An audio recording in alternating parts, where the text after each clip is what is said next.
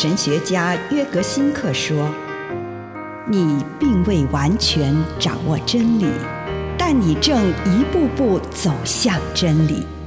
你不是真理，但真理会塑造你。你还没有到达目的地，但你将会依循着耶稣的脚踪。”抵达终点，并且有一天，你将会说：“一切都很好。”这是真的。上帝感谢你，让一切都美好。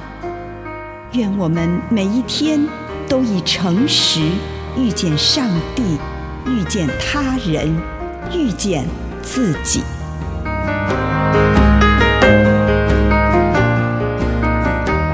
像孩子一样，马可福音十章十四到十五节，让小孩子到我这里来，不要阻止他们，因为上帝国的子民正是像他们这样的人。你们要记住，凡不像小孩子一样来接受上帝主权的人，绝不能成为他的子民。像小孩子一样接受上帝的国是什么意思呢？在梦境中，孩子总是真实无伪、原始状态的象征，象征着要从我们里面生出的新事物。接受上帝的国，在自己里面为上帝保留一个空间。这个意思是，卸下我们原本以为在上帝面前要戴的那张面具。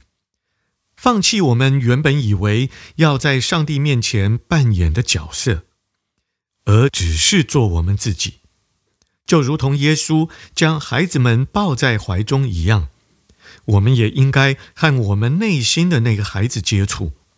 在我们心中有一个受伤的小孩，他被忽视、鞭打、虐待，同时有一位神性孩子也住在我们心中。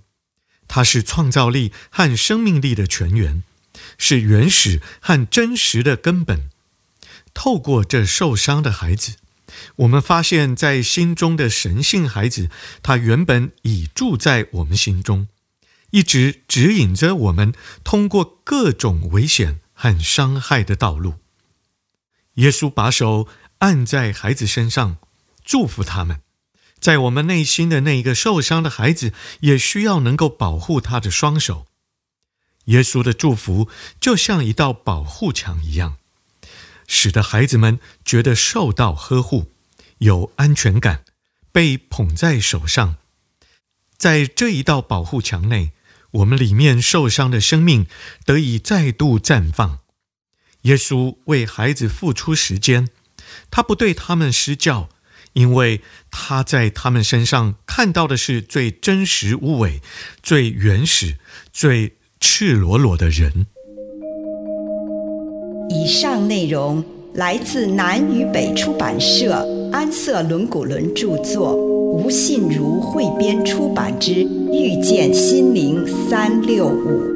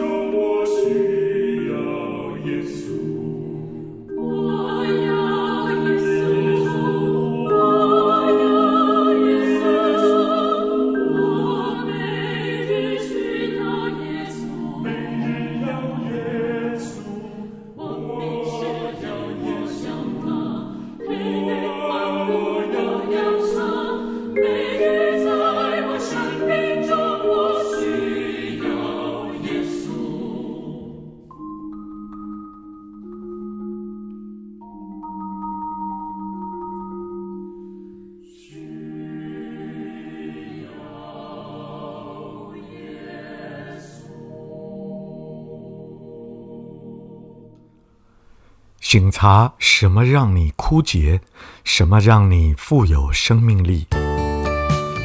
亲爱的主，孩子此刻来到你的面前，求你让我发现我生命的状态。奉主耶稣的圣名，阿门。回想这一天，求主帮你看出什么时刻。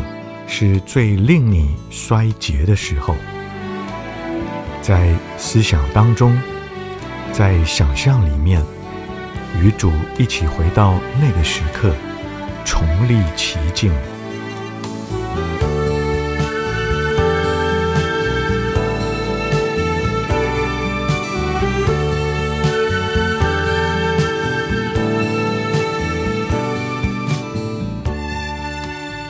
但是在这一次，有上帝在你的身旁，你让自己深入其境，尤其是在那最为艰难的情境的时刻，感受一下你的情绪，无论是死气沉沉、种种沮丧，以及任何浮现出来的情绪，把这个枯干的时刻。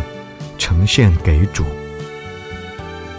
跟主谈谈，在那个当下，自己内心和灵魂到底是什么样的情况？如果你应付得了那个时刻，请你感谢主；如果那个时候你处理得很糟糕，祈求主原谅你，赐你。平安。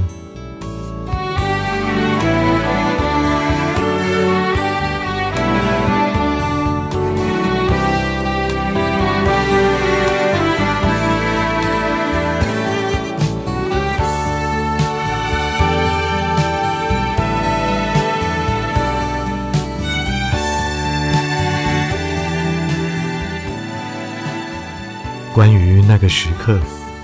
祈求主向你发言，并放开心，领受上帝的任何话语或行动。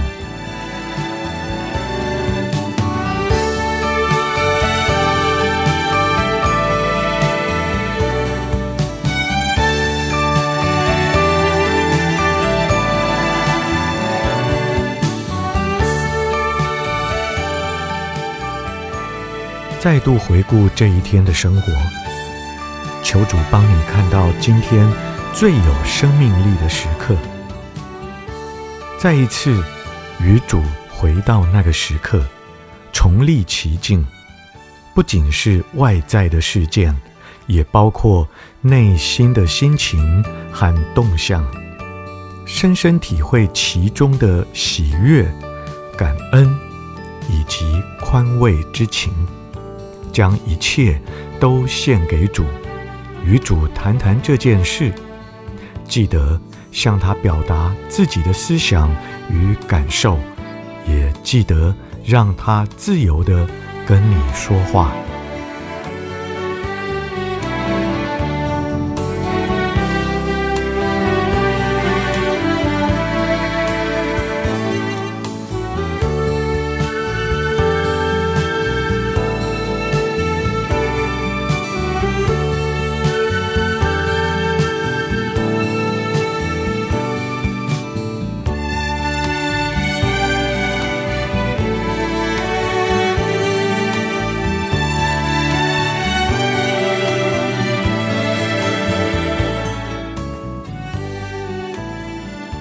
现在展望明天，明天有什么时候可能会让你枯竭？跟上帝谈谈这件事，告诉上帝，我对那可能来到的时刻有何感受？求他帮你看到你在心灵方面如何准备。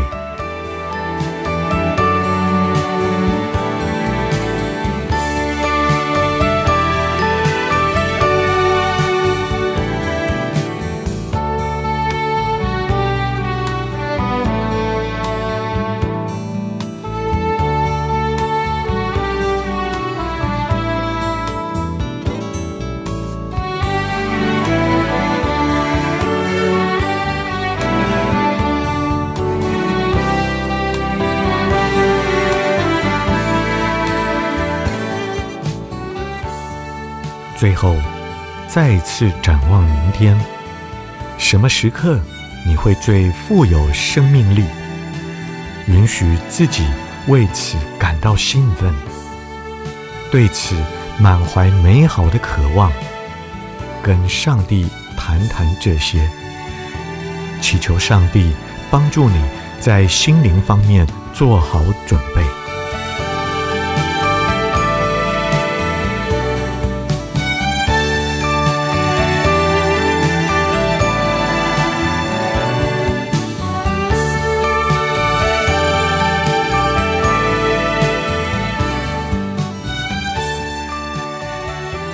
亲爱的主，我来到你的面前，求你帮助我明白，我面对软弱无力，或面对心情不错，不管是哪一种，求你都赐给我能力，以至于我可以度过每一天。